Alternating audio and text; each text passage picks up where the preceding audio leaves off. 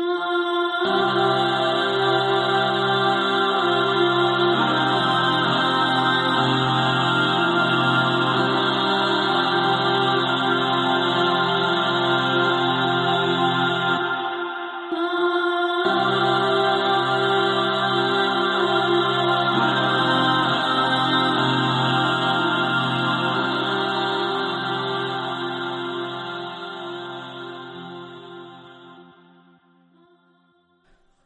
Trato hecho por Pamela Rojas Núñez. Los codos no se apoyan en la mesa para comer. Hombre, que te he dicho tantas veces, no te limpies las manos en la ropa ni en el mantel, para eso puse las servilletas. Eleuterio los bajó. Luego tomó varias servilletas para usar, pero tras la mirada furiosa de Candelaria, sacó solo una y se limpió las manos y la boca con delicadeza. Liliana, su nieta, lo imitó antes de recibir la misma reprimenda, mientras acariciaba el último lugar de su cuerpo que alcanzó su furia. Hacía quince años que vivía con sus abuelos en esa casa en Malpaso, y cada día Candelaria repetía la misma tanda de sermones. Chiquilla, no estás de adorno en esta casa. Muévete. Siguió a su abuela a la cocina. Siempre esperaba que le diera la instrucción. Si se atrevía a tener iniciativa propia, nunca estaba conforme. No es la forma correcta de poner los platos. Esa taza no es la favorita de tu abuelo. No herviste el agua a la temperatura perfecta. Poco sabía y le importaba que el punto de ebullición del agua fuera el mismo. Los trozos de queso de cabra son muy gruesos. En esta casa no abunda la plata. El terreno se lo come todo. Cada desayuno y onces eran iguales. Solo cambiaba el relleno del pan amasado. Algunos días mermelado o mantequilla, otros huevo, a veces, muy pocas, palta. Siempre queso de cabra. Era el trueque establecido con el vecino. Frutas del huerto a cambio de piezas de ese delicioso queso de cabra soltera cordillerano. Liliana tenía serias dudas sobre si realmente el sabor cambiaba cuando la cabra tenía otro estado civil, pero nunca preguntó. Preguntar era pecado en esa casa, a pesar de que a ella le encantaban las preguntas. Tomaban el té de hojas en absoluto silencio hasta que Candelaria hacía las preguntas permitidas a Eleuterio y él respondía igual que siempre. ¿Cómo está el vecino humilde? Bien. La cosecha no se perdió con la última helada. ¿Los animales de la Inés aparecieron? Sí. ¿Cuándo vendrá el Anselmo a ayudarte con el gallinero? Lo que termine de construir la pieza para su hermano, que se instalará pronto en la casa. ¿Fracasó su matrimonio que se devuelve ese hombre? No sé, mujer, no sé. Pero ¿cómo no averiguas más? Anda y pregúntale tú entonces. Y luego, silencio. Cuando Liliana terminaba de comer, comenzaba la cantinela cotidiana. Con permiso, decía ella. Adelante, respondía siempre Candelaria. Muchas gracias. De nada. Estuvo muy rica la once. Me alegro. Una palabra de más o una menos y debería soportar la mirada de reproche de su abuela. La autorización para retirarse antes de la mesa la conseguía solo luego de comprometerse a recoger la losa sucia y lavarla. Así que con sumo cuidado Liliana tomaba las tazas, platos y cubiertos. Solo después de eso podía gozar de cierta libertad.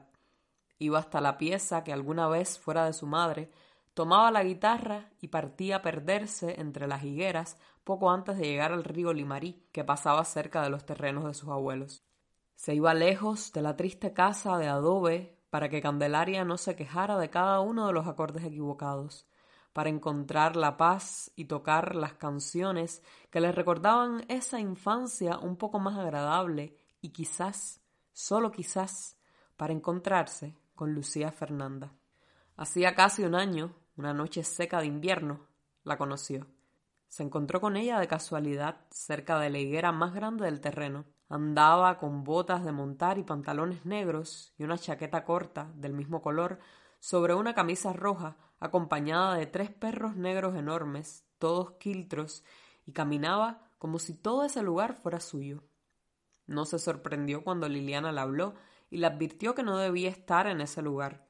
Es propiedad privada. Mi abuelo dispara antes y pregunta después. Es peligroso.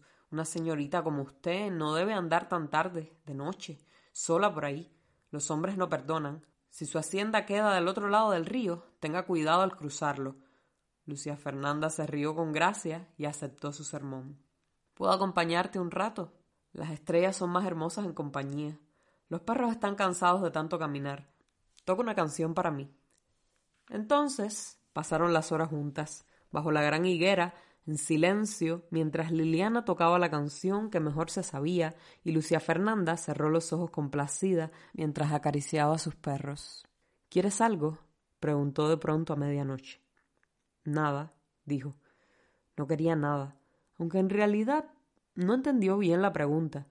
Lucía tendría entre sus ropas alguna comida para compartir, sacaría algunos higos de los árboles cercanos, o le preguntaba por sus sueños y anhelos. No, no entendió, y se había acostumbrado a no preguntar nada, así que cayó sus inquietudes. Lucía Fernanda se encogió de hombros. Si algún día quieres algo, pídemelo. Estaría feliz de complacer a mi nueva amiga. Acarició su cabeza de la misma manera en que acariciaba a sus perros, aunque Liliana creyó ver un poco más de ternura en sus ojos, dirigida especialmente para ella. Tocó una canción más para complacerla y se atrevió a tararear mientras lo hacía pero un grito las interrumpió. Chiquilla de mierda, ¿dónde estás? Mira la hora que es. Liliana miró a su nueva amiga entristecida y ésta sintió compasiva. Nos vemos. Se despidió y comenzó su carrera hasta la casa. Su abuelo le esperaba afuera con la vara ansiosa en las manos. Endureció su cuerpo para no sentirla. Bajó la mirada para que no creyera que lo desafiaba. No fue suficiente. No se libró del zamarreo de Candelaria, que la empujó a punta de manotazos y amenazas hasta su habitación. No te mandáis sola, cabra de mierda. ¿Qué te creéis? Yo soy la dueña de casa. Acá se hace lo que yo digo. Me debe respeto. Estas no son horas. La próxima vez la guitarra será el fuego de la salamandra. Lloró como cada vez que cometía un error. Lloró y se frotó los brazos, las piernas y allí donde la varilla alcanzó a golpear. Desde entonces se encontraban a escondidas. Se arrancaba por la baja ventana de su habitación cuando escuchaba los ronquidos de Candelaria y, en la oscuridad, buscaba la higuera y su refugio. Lucía Fernanda le contaba historias sobre sus viajes y la gente que conocía, gente con la que negociaba, familia de empresarios, infirió Liliana, pues tenía la nariz aguileña, pecas en las mejillas y ese rubio medio colorín típico de las cuicas. Debía serlo, cómo no, a veces me toca salir a cobrar. No siempre me gusta, aunque en ocasiones resulta placentero. Estoy aburrida de la ambición de la gente, de que traten de engañarme con excusas ridículas. Ojalá la gente se deje de pedir weas para tener un poco de paz. Y si no es mucho pedir, dijo mirando al cielo, un poco de compañía, al fin. Liliana era buena oyente. Asentía de vez en cuando y acompañaba las quejas de su compañera tocando la misma canción de siempre, la única que se sabía completa y bien en la guitarra. Si le hubiera preguntado, ella habría dicho que solo quería un lugar donde la quisieran de verdad. Ese día, después de la cantinela del con permiso, adelante, muchas gracias, de nada, estaba muy rico el desayuno, me alegro, Candelaria le advirtió que tendría una visita. Alamiro, el hermano menor del abuelo andaba en la zona y se quedaría allí esa noche. Ni se te ocurra salir. No te ha visto desde que eras una guagua. Necesita de alguien que le ayude en la casa. Si le caes bien, te dará trabajo en la ciudad. Tu abuelo tiene la otra pieza hecho un desastre, así que le cederás tu cama y dormirás en el suelo. A ver si dejas de creerte el hoyo del queque. ¿No tienes nada los dedos crespos? ¿O querís terminar igual que tu mamá? Ojalá supiera algo más de ella. Murió no sabía cómo, cuando tenía siete años. Tampoco sabía a qué se dedicó, solo tenía la certeza de que ni Candelaria ni Eleuterio la quisieron, y a ella menos, pero el temor al que dirán fue más fuerte que el deseo de abandonarla a su suerte. Alamiro llegó justo para tomar once, y Liliana se movió en la cocina, ayudando a su abuela al compás de las instrucciones que sonaban más a gritos. Pon el pan en el horno, pica la palta porque es una ocasión especial. Así no, pues, ya te dije. Entierre el cuchillo en el cuesco, lo sacáis así, mira, tonta. Luego con la cuchara. La sacas de la cáscara y la mueles en el plato con el tenedor. Con el tenedor, po. Ya lo sabía. Pero si dudaba un momento, si hacía algo que a Candelaria no le gustaba, la lluvia de críticas no cesaba. El queso de cabra. Ponlo en ese plato. Coloca un poco de cedrón en el té. Fíjate en la leña de la salamandra porque hace frío. Rápido, chiquilla, rápido. El hombre era bastante más joven que su abuelo. Según recordaba, era el menor de los dos hermanos, y Eleuterio se encontraba entre los mayores. Tenía esposa, hijos varios, un almacén en un buen barrio de Ovalle y necesitaban ayuda. Llévatela si quieres. ¿Le será útil a la Gladys con tantos cabros chicos que tienen ustedes? Acá esta niña sobra. Yo soy suficiente. Es un poco lenta, pero nada que un buen chachazo no arregle. Si te la llevas, intervino Eleuterio, procura traerla para sacar la fruta de vez en cuando. Anselmo puede ayudarme prestándome alguno de sus cabros, pero esta es más dócil y no me robará. No se atreve. Esa noche no dijo la cantinela de siempre, no había autorización para salir. Fue enviada a preparar vino navegado porque Alamiro quería, porque el pisco que trajo de Cochihuás se había acabado y hacía frío. Después tuvo que hervir agua para el guatero de la cama de su visita. Chiquilla, atiéndelo como corresponde, que estoy cansada y tu abuelo ya se curó de nuevo.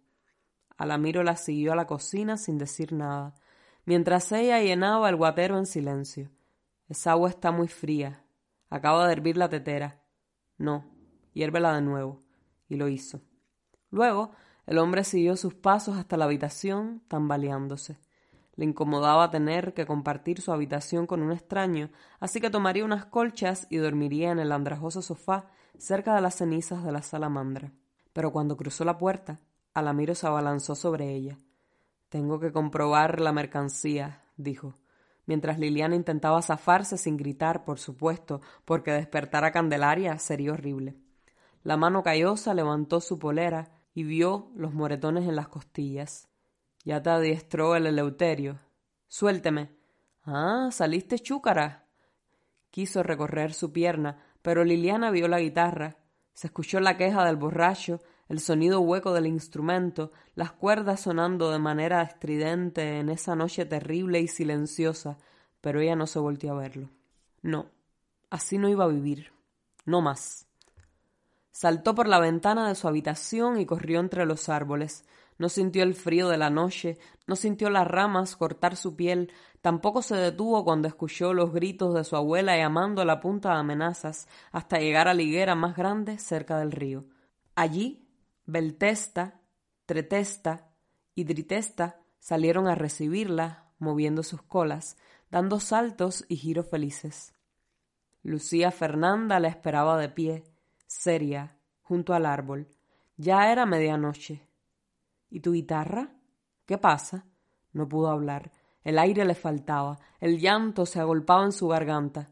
Dime qué quieres y te lo daré, le dijo, mientras la abrazaba dándole consuelo sin dejar de mirar en dirección a la casa. Sácame de allá y llévame contigo. Te haré compañía. Trato hecho. Pero antes iré a cobrar. Lucía Fernanda besó su frente y la tomó de la mano. Regresaron a la triste casa de adobe desde donde Candelaria y ahora también Eleuterio gritaban a Liliana enfurecidos entre los árboles. Mientras más cerca estaban de la casa, más secos y apestados le parecían. ¿Quién estaba haciendo huevos duros esa hora? Liliana no sabía del azufre. Apretó la mano de Lucia Fernanda cuando quedaron a la vista de sus abuelos. Ahí estás, mocoso insolente. Alamiro se asomó, le gritó no supo qué. Los perros aullaron y los tres cesaron el escándalo. Pálidos, observaron a Liliana y luego a su compañera. Chiquilla de mierda, malagradecida, ¿qué hiciste? ¿Cómo se te ocurre? Vine a cobrarme. No, respondieron los tres. Sí. Todavía no es tiempo, dijo Alamiro. Lucia Fernanda sonrió. Yo pongo las condiciones. Nos engañaste, el terreno no dio los frutos que prometiste. Que ustedes no supieran aprovecharlo no es mi problema.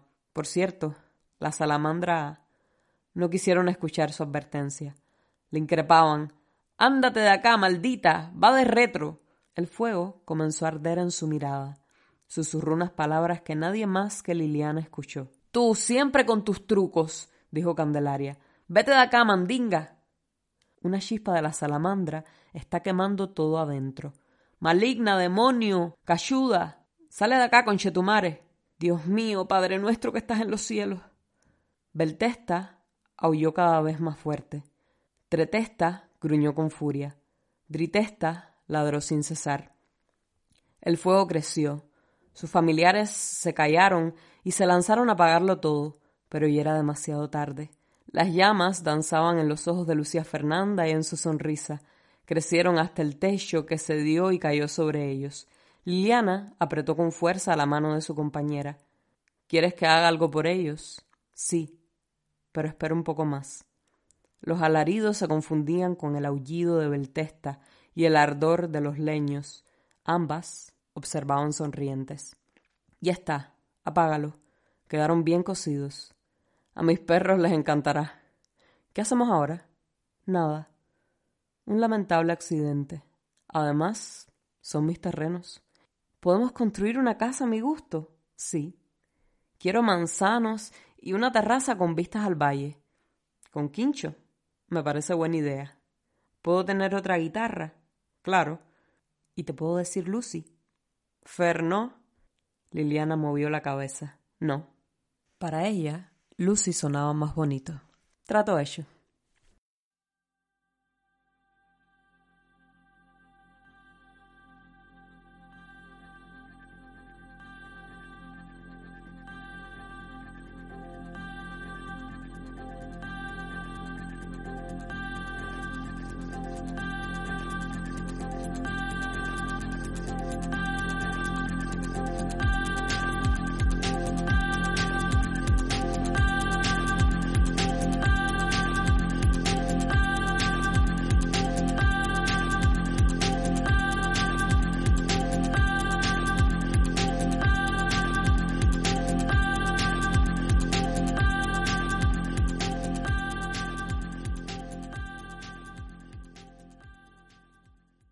Bienvenidas, bienvenides y bienvenidos a las escritoras de Urras. Su podcast de confianza en caso de pactos con Lucifer. Pamela Rojas es una de las autoras chilenas que forma parte del colectivo La Ventana del Sur, un colectivo que tiene como objetivo aumentar la visibilidad de las autoras de género fantástico en Chile, en el país de origen de estas autoras. Hace un par de años ya sacaron una antología que se llama Imaginarias y están ya en preparación de sacar la segunda, que se ha habido retrasada un poquito por cuestiones pandémicas, como la mayor parte de la vida de los seres humanos del planeta. ¿Cómo conociste tú a Pamela Rojas, Mayelis? Pamela Rojas y La Ventana del Sur, además de, de, ser esta página que se dedica a la difusión de autoras que escriben género fantástico en Chile, también es una especie de comunidad de apoyo entre, entre estas autoras, imparten talleres, eh, se revisan los cuentos entre ellas y bueno, las antologías de imaginarias es una especie de culminación de todos estos esfuerzos que se está haciendo en Chile por, por impulsar la literatura fantástica y especialmente la escrita por mujeres, que si bien Chile es uno de los países que a lo largo del siglo XX y lo que va del siglo XXI ha tenido exponentes importantes en, en literatura de género, es cierto que eh, a las autoras se les ha prestado muy poca atención y que si bien existen grandes ejemplos de, literatura eh, fantástica escrita por, por, autoras chilenas, son ejemplos muy puntuales y esto es precisamente parte de, de, lo que se propone hacer la Ventana del Sur, que es romper con esa idea de, la escasez de autoras en, en este contexto. A Pamela yo la conocí, tuve el placer de conocerla personalmente eh, el último año que se realizó el Ansible Fest, que fue en 2019, ya las fechas a mí se me confunden, ya yo no sé en qué año vivo, en 2019, que tuvimos una mesa eh, juntas hablando sobre literatura latinoamericana y ella explicaba precisamente esas particularidades de, del Chile eh, contemporáneo y, su relación con la literatura de género. y nos da un placer inmensísimo traer entonces este cuento de, Pamela que como vieron es un cuento eh, fantástico y un cuento que rescata y reescribe uno de los mitos y uno de, los tropos, vamos a decir, más eh, recurrentes dentro de los cuentos maravillosos, las historias de hadas, que es por una parte el pacto con el diablo, ¿no? El pacto con Lucifer, y por otra esta historia de eh, abuso, de maltrato de una huérfana, que es la, protagonista de, de este relato, Liliana, eh, pero que se le da una lectura y se le da, se le hace una revisión para convertirla en una cosa totalmente contemporánea eh, y que rompe un montón de esquemas de lo que estamos acostumbrados a que sea eh, un, un relato de cuentos de hadas o maravilloso o fantástico. Sí, a mí es un relato que cuando terminé de leerlo, o sea, es como muy al final, cuando ella literalmente le pregunta, ¿te puedo llamar Lucy? o porque Fer no, ¿no? Y de repente es como, ¿what? o sea, fue un relato que, que me parece que, que juega con mucha imaginería, mezcla varias mitologías para hablar de un personaje y a la vez eh, también eh, lo, le infunde muchísima personalidad propia, entonces me mantuvo muy eh, descolocada durante gran parte del relato.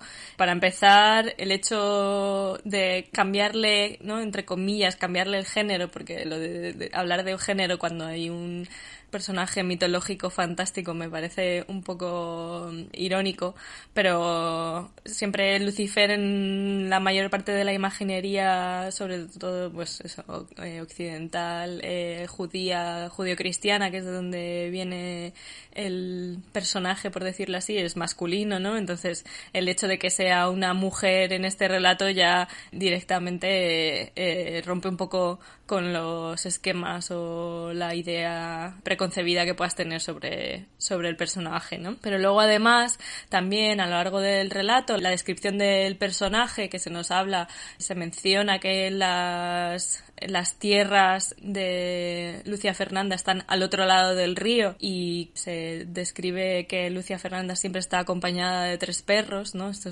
eh, está hablando de un inframundo diferente al cristiano, ¿no? Está hablando del inframundo de la mitología griega y la mitología romana con el, río y el can de tres cabezas, ¿no? Del can cerbero.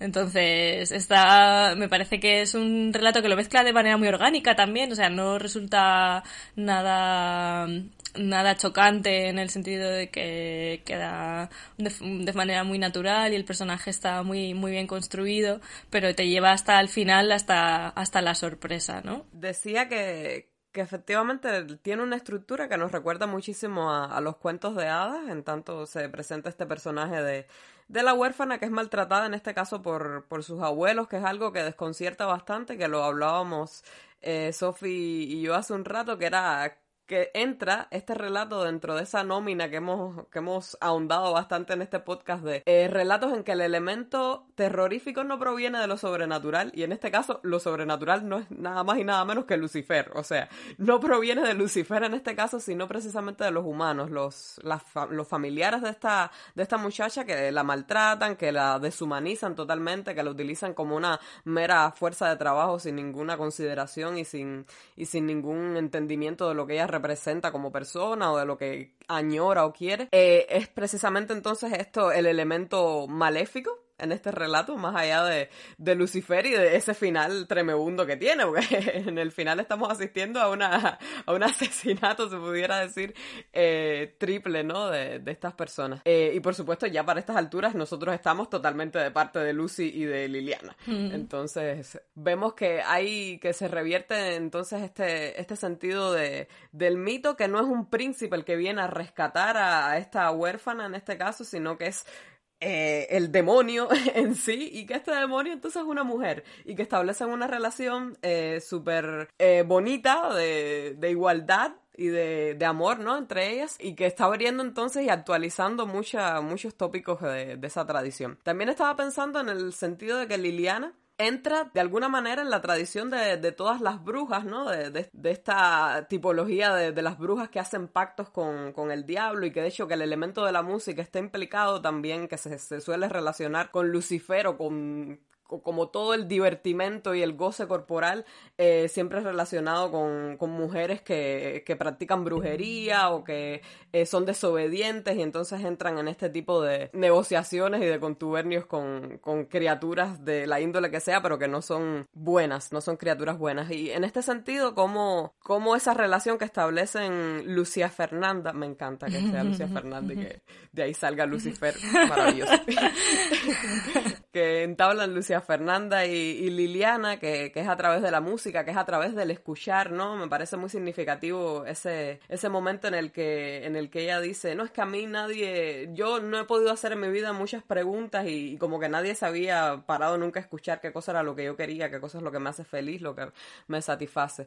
Entonces es ese, ese encuentro de de la aceptación y de, del acompañamiento que hace, que hace Liliana en su vida y, y, que lo lleva a cabo nada más y nada menos que con Lucifer. Me parece súper interesante eh, esta, esta total vuelta de tuerca a, a un montón de, de, lugares, vamos a decir, comunes dentro de la tradición de, de la literatura maravillosa eh, y que lo hace actualizándolo, repito, actualizándolo totalmente para un contexto contemporáneo y que nos está diciendo muchísimas cosas a los lectores de hoy. Sí, está a mí en general, vamos, me ha gustado muchísimo el relato, ya digo que, que me sorprendió, es, es un relato que, que durante la mayor parte del relato es muy, muy costumbrista, por decirlo, no me gusta decir que el maltrato físico y constante eh, y la pobreza es algo costumbrista, pero el, el elemento fantástico, incluso cuando ella menciona que tiene una amiga secreta a la que va a buscar cuando, cuando baja al río a tocar con su guitarra y tal, no, no está muy claro que ella tenga ningún componente sobrenatural, ¿no? Es muy hasta, hasta hacia el final del libro cuando, cuando ya... se va intensificando. Cuando ya se, se revela, ¿no? Se, se revela contra ese intento de abuso por parte de este familiar lejano, eh, contra el que utiliza la guitarra, destruye la guitarra para liberarse, liberarse de él y cuando corre hacia ella y hacia Lucía Fernanda y le pide por favor que la ayudes, entonces cuando se cuando estalla el, el componente fantástico y sobrenatural, eh, también se deja entrever ligeramente que los abuelos saben quién es Lucifer, ¿no? Que sí, total. Hicieron ya un que pacto ya hicieron, con que ya hicieron, no lo cumplieron, sí. Que ya hicieron un pacto con ella. Está, es que es un relato, o sea, tiene dos mil palabras y tiene muchísimas lecturas y muchísimo folclore también metido dentro, ¿no? Está, está, está muy bien. Sí, casi no lo digo, mira, pero una de las cosas que más me gustó de este relato en cuanto lo empecé a leer es el uso del lenguaje, como ese relato está escrito en chileno. Me encanta cuando hacen esas cosas, sobre todo Mm.